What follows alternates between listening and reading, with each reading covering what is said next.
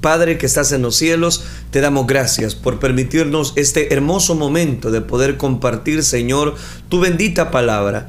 Tú eres el dador de la vida, el autor y consumador de nuestra fe.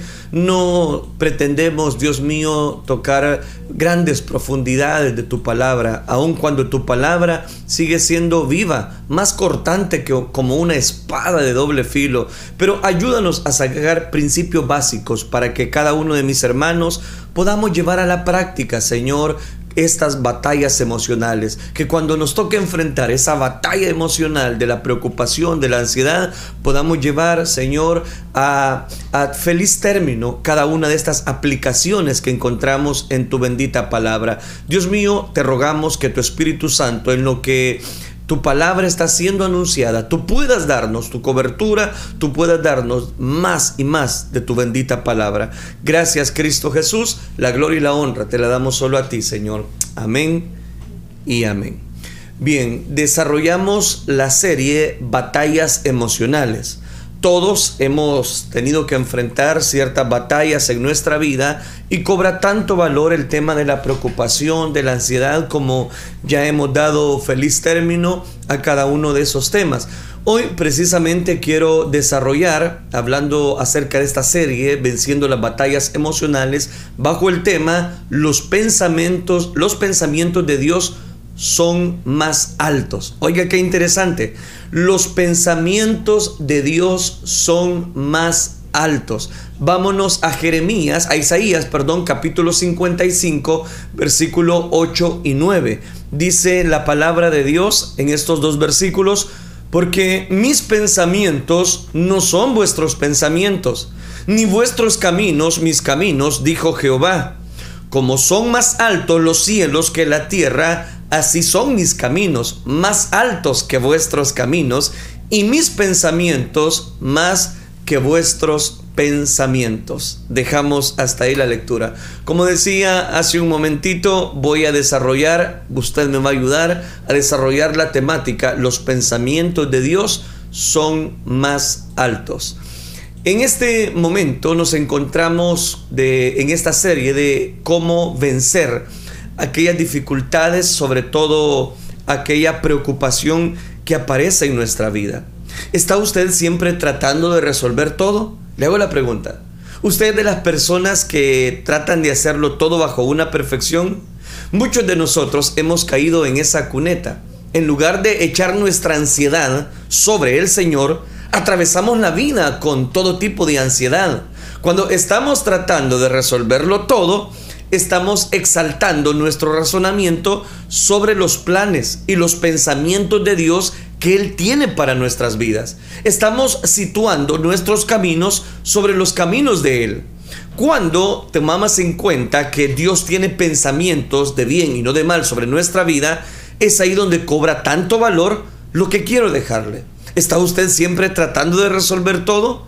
¿Es, usted aquellas personas que trata de resolver todo en un solo momento? No lo va a poder lograr. Segunda de Corintios, la segunda carta que el apóstol Pablo escribió, redactó a Corintios capítulo 10 versículo 5, nos dice que debemos de llevar cautivo todo pensamiento a la obediencia de Cristo o a la obediencia a Cristo, más bien. La tercera señal de tránsito, el día de ayer hablábamos la segunda, esta es la tercera señal que quiero compartir. Echar todo vuestro cuidado, evitar el razonamiento. Cuando hacemos esto, dejamos de tratar, voy a decirlo, de ser personas que van a querer resolver todo y aprenderemos a echar nuestra ansiedad sobre Él y entraremos en un descanso espiritual. ¿Por qué estoy hablando de un descanso espiritual? Porque es específicamente lo que nos recomienda Hebreos capítulo 4 versículo número 3. Entrar en el descanso de Dios, citando Hebreos capítulo 4 versículo 3, nos declara, pero los que hemos creído, entramos en el reposo. ¿De quiénes entran en el reposo? Los que hemos creído. Entrar en el descanso de Dios, ¿qué significa? Este, este pasaje se refiere a los hijos de Israel, ese es el contexto. Entrando a la tierra de Canaán. En vez de andar ambulantes en el desierto, Él les daba una oportunidad Pero podemos aplicarlo también este pasaje a nuestras vidas. Si nos estamos, si no estamos nosotros descansando, si vivimos una vida ajetreada, entonces no estamos confiando, no estamos creyendo, porque el fruto de creer y confiar es descansar en el Señor. A veces nos hemos sentido quizás tentados en resolver cada detalle. Su servidor ha caído en ese, en ese, en ese momento. Tratar de resolver cada detalle de lo que está sucediendo o buscar por lo menos la razón del por qué está sucediendo todo esto. Pero yo sé que al hacer esto no estoy confiando en Dios, estoy confiando en mi capacidad. En Proverbios capítulo 3 versículo número 5 se nos dice, fíate de Jehová de todo tu corazón y no te apoyes en tu propia prudencia. En otras palabras se nos dice, hey, confía en Dios y no trates de resolverlo basado en lo que ves. Por favor, confíe en Dios mientras estás tratando de resolverlo. Todos tenemos problemas, todos tenemos luchas, todos tenemos dificultades y usted me dice, todos, incluyendo los niños, sí, problemas de niños, pero problemas al fin y al cabo. Y aquí el proverbista nos da una gran lección. Miren, por favor, fíjate de Jehová, como, como dice, Pon tu confianza en Él, no en tu corazón. En tu corazón muchas veces va a desear cosas que quizás no las necesitamos, pero cuando nos apoyamos en Dios y no en nuestra propia prudencia, vamos a encontrar una confianza tal que nos va a ayudar en nuestro diario caminar, en nuestra vida. Por eso hay que por eso podemos seguir luchando pese a cualquier adversidad. Ahora bien, yo comprendí que con mi boca le podía decir a Dios específicamente que me ayudara, que Él fuera el que diera el oportuno socorro para mi vida, que confiaba en Él. Yo decía, Señor, gracias, ¿verdad? Porque confío en ti. Pero mientras que mi mente trataba de resolverlo todo, lo que Proverbios 3.5 nos dice es de confiar en el Señor con todo nuestro corazón y con toda nuestra mente. Eso quiere decir que debemos de dejar el razonamiento excesivo. Debemos de dejar el razonamiento de estar analizando cada situación. ¿Cuál es el razonamiento contrario a la verdad? Yo quiero acá que por favor me preste su atención y citemos lo que dice Santiago capítulo 1 versículo 22. Él dice, hey, pero sed hacedores de la palabra y no tan solamente oidores, engañándoos a vosotros mismos. Oiga, qué interesante, porque le está recomendando, sean hacedores de la palabra. Cuando Dios reveló, nos revela que teníamos que dejar el razonamiento excesivo, era para mí un gran reto, porque yo, yo de alguna manera, a usted, hemos sido adictos a tratar de resolverlo todo y queremos resolverlo ya, ya, ya. Y a algunos se les va el sueño y no logran conciliar, vienen los problemas, vienen el estrés, viene la situación más difícil y no podíamos estar tranquilos. No tener todo resuelto al final del día nos puede llevar a una situación de mucha preocupación. Por ejemplo, Dios me dijo que hiciera algunas cosas hace unos años atrás que no tenían la mejor, la menor, ni la mejor idea de cómo hacerlas. Pero si Él nos pone el sentir de hacer algo, Él nos va a dar los pasos que debemos seguir. El problema es que cuando decimos, no, es que está muy difícil lo que Dios me está pidiendo, o está muy difícil el realizar esto que me han pedido en la empresa, o está difícil sacar mi familia de esta condición en la cual hemos caído. Pero si Dios te lo está mostrando, que lo vas a hacer, yo le digo, lo va a poder hacer. Mi responsabilidad es hacer todo lo que Él quiera que yo haga. Todo lo que Él espera de mí es que comience a decir, yo voy a dar esos pasos para comenzar. Y sé tú quien vas a proveer. Yo no sé cómo me vas a ayudar a sacar ese proyecto personal. Yo no sé cómo me vas a ayudar a sacar ese proyecto ministerial. Pero que si tú me lo mostraste, lo vamos a hacer Dios. Algo tan sencillo. Pero te puedo asegurar que Dios nunca va a mandar una preocupación o tratar de resolver como Él o hacer todo lo que está, lo que me está diciendo que yo haga. Es decir, se lo voy a poner más fácil. Cuando Dios revela algo que debemos hacer, Él no va a poner una carga en nosotros. Lo que va a hacer es ayudarnos a resolver esa situación en la cual Él nos propuso. Cuando nos preocupamos, perdemos nuestra paz. Mi intención a través de esta temática es que razonemos lo que encontramos a través de la palabra de Dios. Cuando nos preocupamos, perdemos nuestra paz. Y cuando tratamos de resolverlo todo, caemos en una confusión. Habitando bajo la sombra del omnipotente, nos mantendremos en paz. Esa fue la primera señal que yo le compartí. Una vez le pregunté al Señor, y yo creo que usted ha estado en más de alguna estación de la vida, ¿por qué estamos siempre confundidos? ¿Por qué muchas veces dudamos en cuanto a algo que estamos realizando? Rápidamente la contestación llegó. Si dejas de tratar de resolverlo todo, entonces no estarás confundido. Fue la respuesta de parte de Dios. Entonces eso me lleva a pensar que muchas veces nosotros queremos tratar de resolverlo todo y nunca vamos a resolver todo. Dios nos va a dar los pasos que vamos a continuar si no hemos hecho todo lo que Él nos ha pedido. El principio de la confusión es una señal que nos indica de que estamos tomando el camino equivocado y nos encontraremos en peligro. La confusión, recuerde, es el resultado de razonar con nuestro propio entendimiento cuando debemos estar confiando en el Señor con todo nuestro corazón. Cuando necesitemos que la paz interior llegue a nuestra vida, es ahí donde cobra tanto valor. Es el resultado de, razonar nuestro propio entendimiento. Cuando debemos estar confiando en el Señor con todo nuestro corazón para que Él nos prepare el camino de acuerdo a su plan. ¿Por qué dejaste de creer en Dios?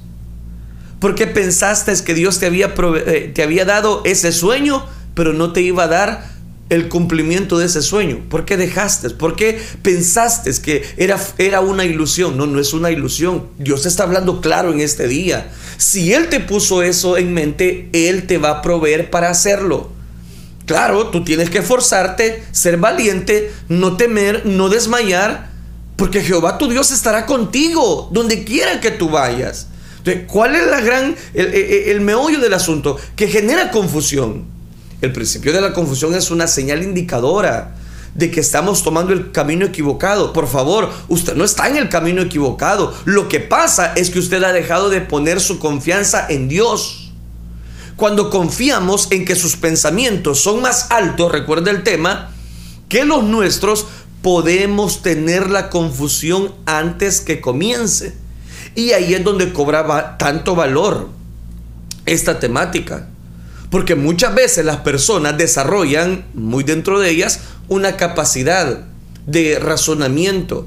Y esas conversaciones que nosotros podamos tener con Dios no nos debe llevar a un limitante.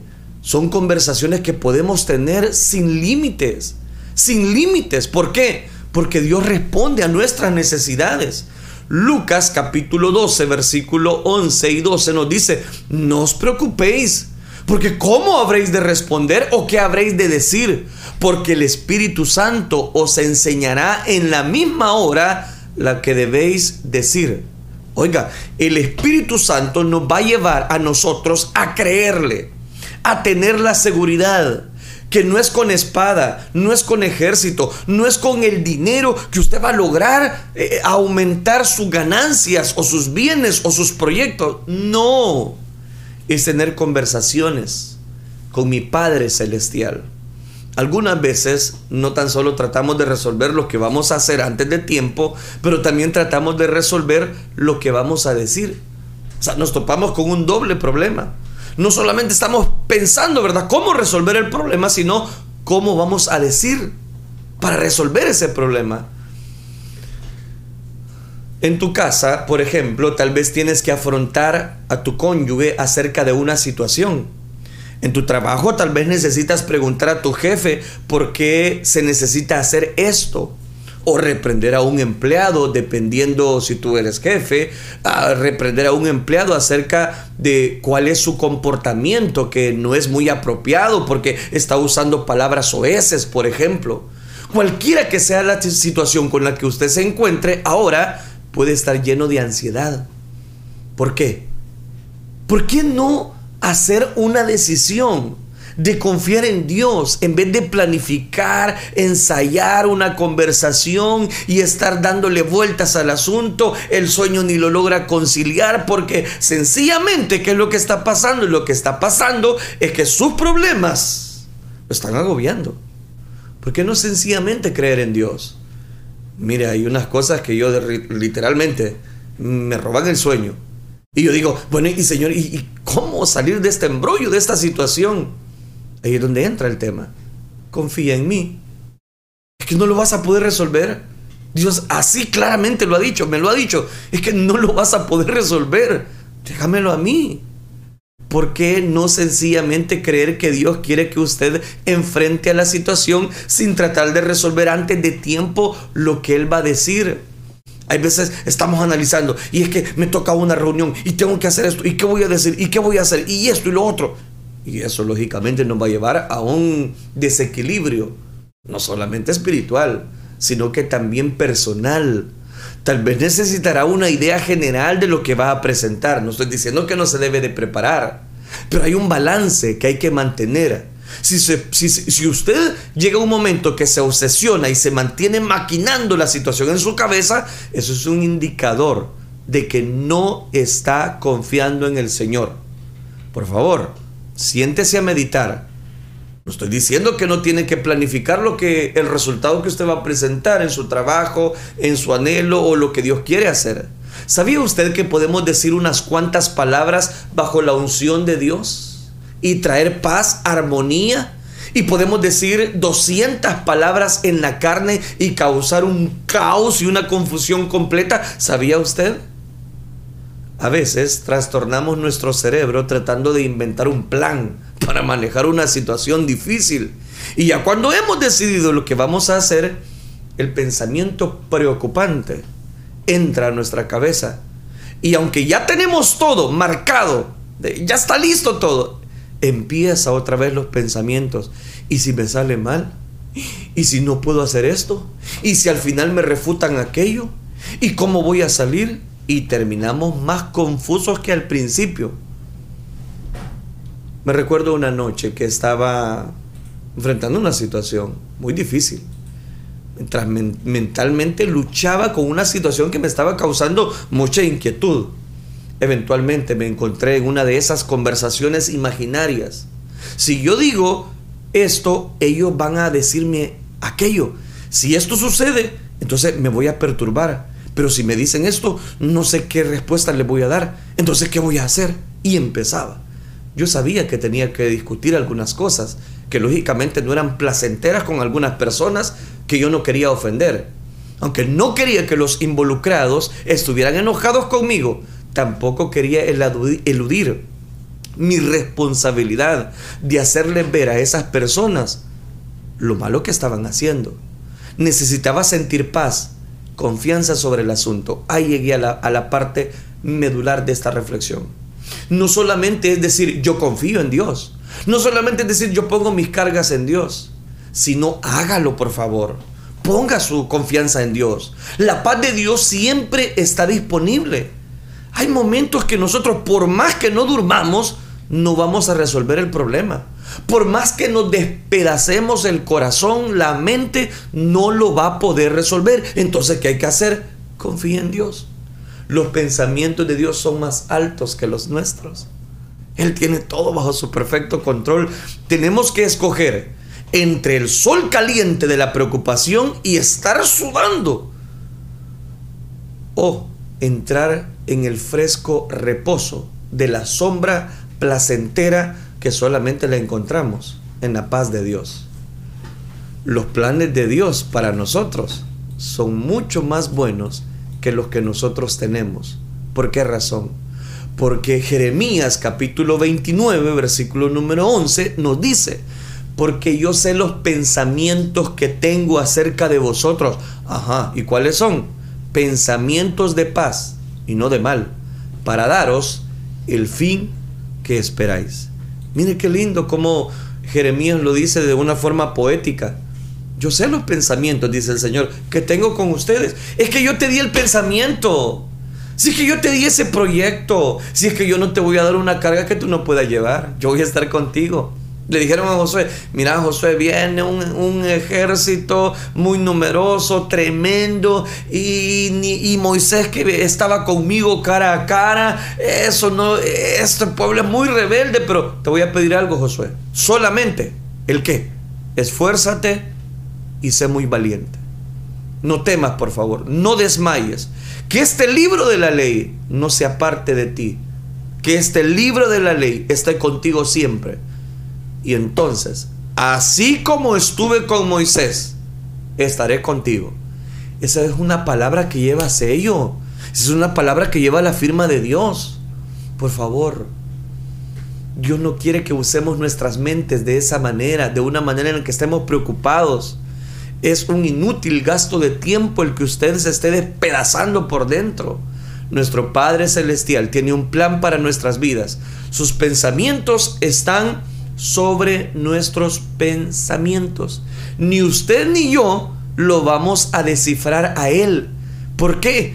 Porque los pensamientos de Dios son más grandes. Tal vez tú dices, ay, no, es que mi enfermedad, de esta enfermedad yo voy a morir. Pero tal vez el pensamiento de Dios, no, yo te voy a sanar.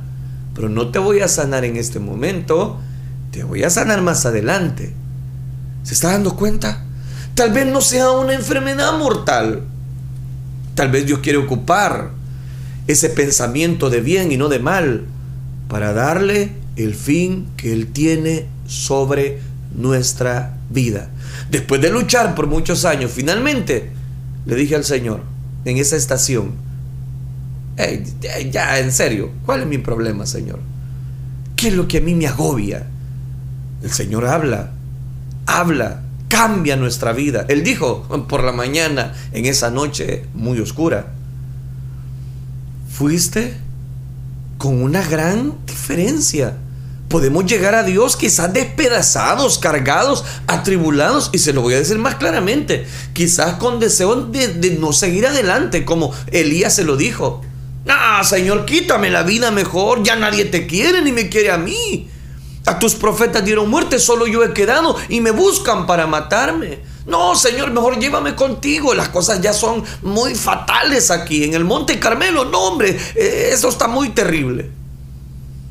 Pero Dios le habla a Elías y le dice, no, hombre, Elías, si las cosas no son tan fatales como tú piensas. Tú piensas que solo tú has quedado, pero yo me he reservado siete mil que no han doblado sus rodillas delante de Baal. Oiga, qué tremendo. Es que él pensaba que estaba solo. Tú piensas que estás solo ante esa preocupación. Tú piensas que tus hijos no te comprenden. Tú piensas que tu cónyuge no te comprende. Está bien, sigamos tu analogía. Ellos no te comprenden, pero Dios sí te comprende. Pero Dios sí sabe por qué te ha dado esa carga.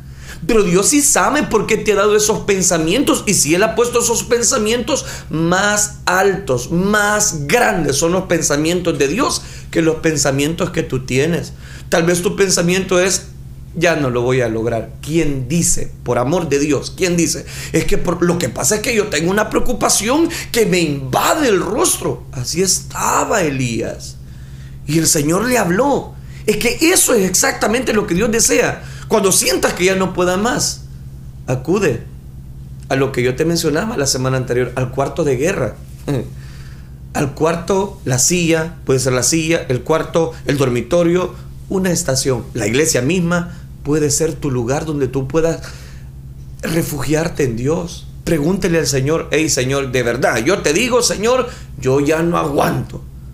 Ayúdame, por favor. ¿Y sabe qué? Dios le va a ayudar. Por supuesto, el Señor está trabajando conmigo mismo, está trabajando con usted. La situación no ha terminado. Desde el momento que uno es lleno del Espíritu Santo, comprendimos que todavía Él tiene un largo camino con nuestro corazón. A pesar de todo, todo va a salir bien. Como dice esa alabanza, todo va a estar bien. Ah, pues sí, lo que pasa es que usted no está enfrentando mi problema, ni usted el mío. Cada quien tiene su preocupación.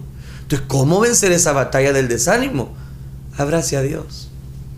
Cuando Él me dijo, esto fue una situación que tú cometiste, pero yo te voy a ayudar. Recordé lo que yo decía a mis hijos en más, de alguna oportunidad. Eh, mi hija me decía, yo, yo, yo voy a estar contigo, papá. Yo aquí voy a estar. Crece el otro, Ezequiel, y me dice, aquí voy a estar contigo. Y ese sí se me pega. Yo digo, todo saldrá bien. Yo voy a ser como tú. ¿Ha oído usted esa frase de un hijo para con su padre? Yo sé que muchas veces no se va a cumplir. Algunas veces sí, otras veces no. Pero ellos lo dicen de todo corazón. Porque ellos quieren ver un modelo en nosotros. ¿Sabe qué? Usted, es un, usted representa a Cristo en la tierra. El deseo de Dios no es que usted siga, esté preocupado y se esté comiendo las uñas y, no hay qué hacer. Ese no es el deseo de Dios. Por eso le dio el Espíritu Santo. Para que usted enfrente la situación. Todo saldrá bien. Aunque el mensaje es sencillo. Pero es, es razonable de que Dios es el único que puede sacarnos de esa oscuridad en la que quizás hemos caído. ¿Cómo poder eh, vencer esa preocupación? Desarrolle confianza y seguridad. Por favor, desarrolle esa confianza y esa seguridad que solamente proviene de Dios. Creo, creo, que no voy a terminar el tema, lo voy a terminar mañana, pero Romanos 5, capítulo 5, versículo 3 al 4. Y no solo esto, sino que también nos gloriamos en las tribulaciones, póngale tema ahí. En vez de tribulación, preocupación. En vez de tribulación o preocupación, póngale ansiedad. Y no solo esto, sino que también nos gloriamos en las tribulaciones, decía Pablo, sabiendo que la tribulación produce el qué? paciencia. Y la paciencia, prueba. Y la prueba, esperanza. Entonces, ¿qué hay que desarrollar ante la batalla emocional que embarga nuestra vida? Confianza y seguridad. Desarrollelas. Desarrolle esa confianza y esa seguridad. ¿Cuántas veces se ha frustrado y ha pasado un mal rato innecesariamente sobre esta clase de situaciones? ¿Cuántos años de su vida ha gastado diciendo, yo estoy creyendo en Dios, estoy confiando en Dios? Cuando en realidad lo que estaba haciendo era preocupándose, hablando negativamente, no lo voy a lograr, es que Dios ya no es el mismo, es que Dios no está conmigo, y tratando de resolverlo todo. ¿Cuántas veces? Tal vez pensaba que estaba confiando en Dios porque decía, confía en Dios, pero por dentro estábamos ansiosos, llenos de pánico, pero por dentro quizás el deseo de tratar, voy a decirlo, de aprender a confiar en Dios, nos va a llevar una grada, un escalón, pero por dentro estamos despedazados. Por fuera tenemos que dar una buena sonrisa, ¿verdad? Cuando nos preguntan, hermano, ¿y qué tal? ¿Cómo está? Ah, bien, hermano, pero por dentro, quizás despedazados. Quizás nadie puede comprender o resolverme el problema que yo estoy atravesando. Entonces, ¿qué hay que hacer? Confíe en Dios. Por dentro estábamos ansiosos, llenos de pánico. Estábamos tratando de aprender a confiar en Dios, pero todavía no lo hemos logrado. Quiere decir que adquirir confianza y seguridad es simplemente decir no te preocupes, todo saldrá bien. No, no creo en eso. La confianza y la seguridad se establecen a través de un periodo de tiempo Usualmente se toma tiempo para superar un hábito incrustado de preocupación, ansiedad y de temor.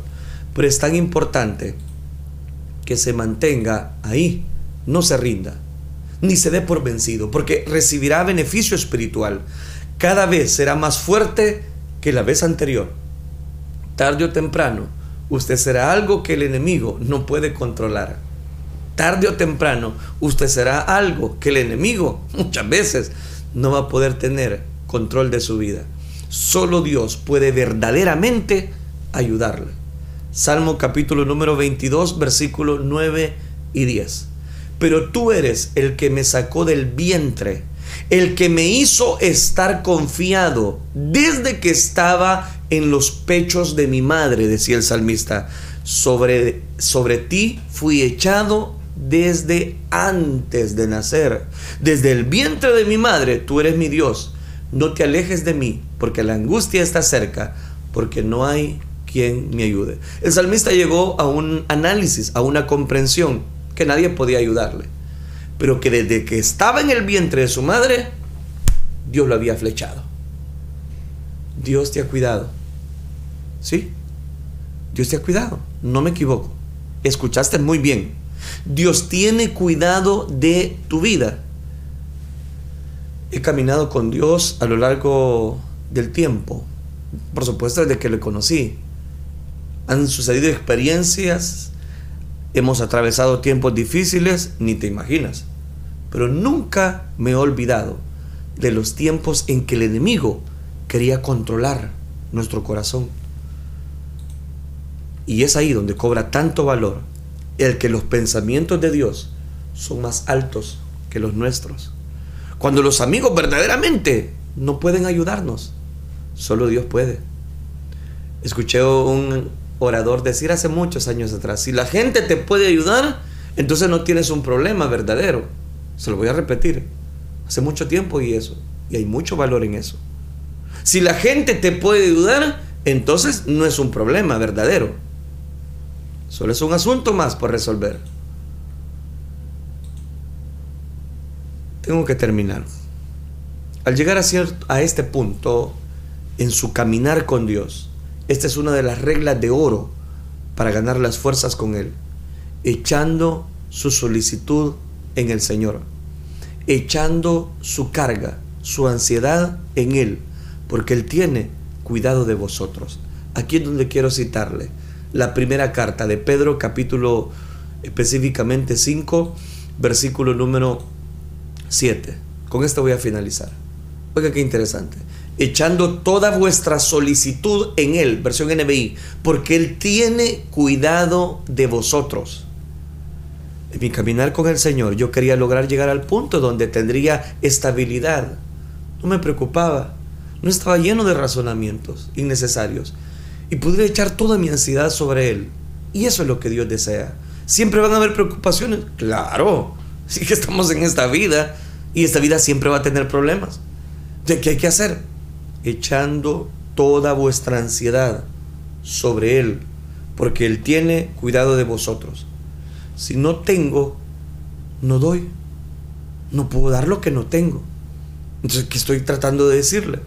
Que cuando nosotros ponemos nuestra confianza total en nuestro Dios, y resulta que su pensamiento, su análisis, el análisis de Dios es más grande que lo que nosotros tenemos, entonces Él va a tener cuidado de todo.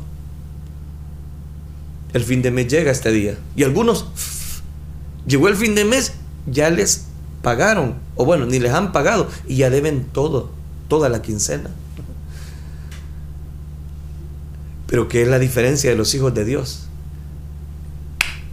No salga, llega el mes, llega el momento del pago, tenemos el pago. No sabemos todas las deudas que tenemos, o bueno, sí sabemos las deudas que tenemos, no sabemos si el piso, el dinero nos va a alcanzar, pero siempre Dios hace un milagro en nuestras finanzas. ¿Y por qué es? Llegué a un momento que uno dice, ¿por qué voy a preocuparme? ¿Sabe que la preocupación le va a desarrollar enfermedades que pueden ser, ser hasta mortales si usted las deja pasar? Aunque yo entendía que estaba en el centro de la voluntad del Señor, todavía surge la preocupación. Claro, es que la preocupación siempre va a estar. ¿De qué hace la diferencia? Confianza en Dios. Confiar en Dios en una de las áreas donde tenemos que buscar experiencias propias, ellas no llegan a nosotros atravesando una línea de oración o con que nos impongan las manos. No es algo que otra persona nos puede dar. Lo logramos nosotros mismos de un espacio largo de tiempo. La preocupación no se va a ir. Entonces, ¿qué hay que hacer? Ah, no, no, no, no es que a través de la oración usted va a encontrar el dinero que necesita, tampoco. Se trata de confianza. Confianza en Dios. ¿Y por qué? Porque los pensamientos de Dios son más grandes que los nuestros. Si usted es de las personas que están gritando, ayúdenme, no aguanto, siento preocupación. El salmista llegó a ese punto, a lo cual él mismo se responde, ten misericordia de mí, oh Jehová, porque en ti clamo todo el día. La finanza no es la única área en la que hemos tenido que confiar en el Señor. Ha habido veces en nuestras vidas donde el dolor ha sido grande. hemos tenido que clamar al Señor. hemos tenido que pedir literalmente misericordia. Si tú no me ayudas, yo no sé cómo voy a salir de este problema. Y no puedo salir, Dios. Ayúdame. En esos tiempos desesperantes como es lo que quizás usted está viviendo. Porque solo aquel que está en esos zapatos va a lograr comprender lo que estoy diciendo. ¿Quién queda? Pablo decía, miren, es que en mi primera defensa ninguno estuvo a mi lado. Pero la gracia de Dios me sostuvo. En mi primera defensa, decía él, ninguno estuvo a mi lado. Demas se fue amando a este mundo. Timoteo no estaba. Pero la gracia de Dios estuvo conmigo. Cuando el amigo te abandone, cuando los familiares ya no estén, porque ya crecimos y nos dejaron solos, ¿y qué vamos a hacer? ¿Qué hay que hacer? Confía en Dios. Confía en Dios. Hay tantas veces que yo he tenido que refugiarme en Dios porque he dicho que no lo voy a poder lograr. No voy a salir de esta. Y Dios pone el pensamiento, porque los pensamientos de Dios son más altos que los nuestros. Oremos al Señor. Señor Padre, gracias. Espíritu Santo, realmente tú nos sorprendes. Gracias porque nos das la oportunidad de poder confiar en ti, aún en medio de las batallas espirituales que nos toca enfrentar, aún en medio de las preocupaciones tremendas, Dios mío, aún en medio de la oposición, aún cuando el desaliento, la desventura llegue a nuestro corazón, tú nos has hecho confiar en ti.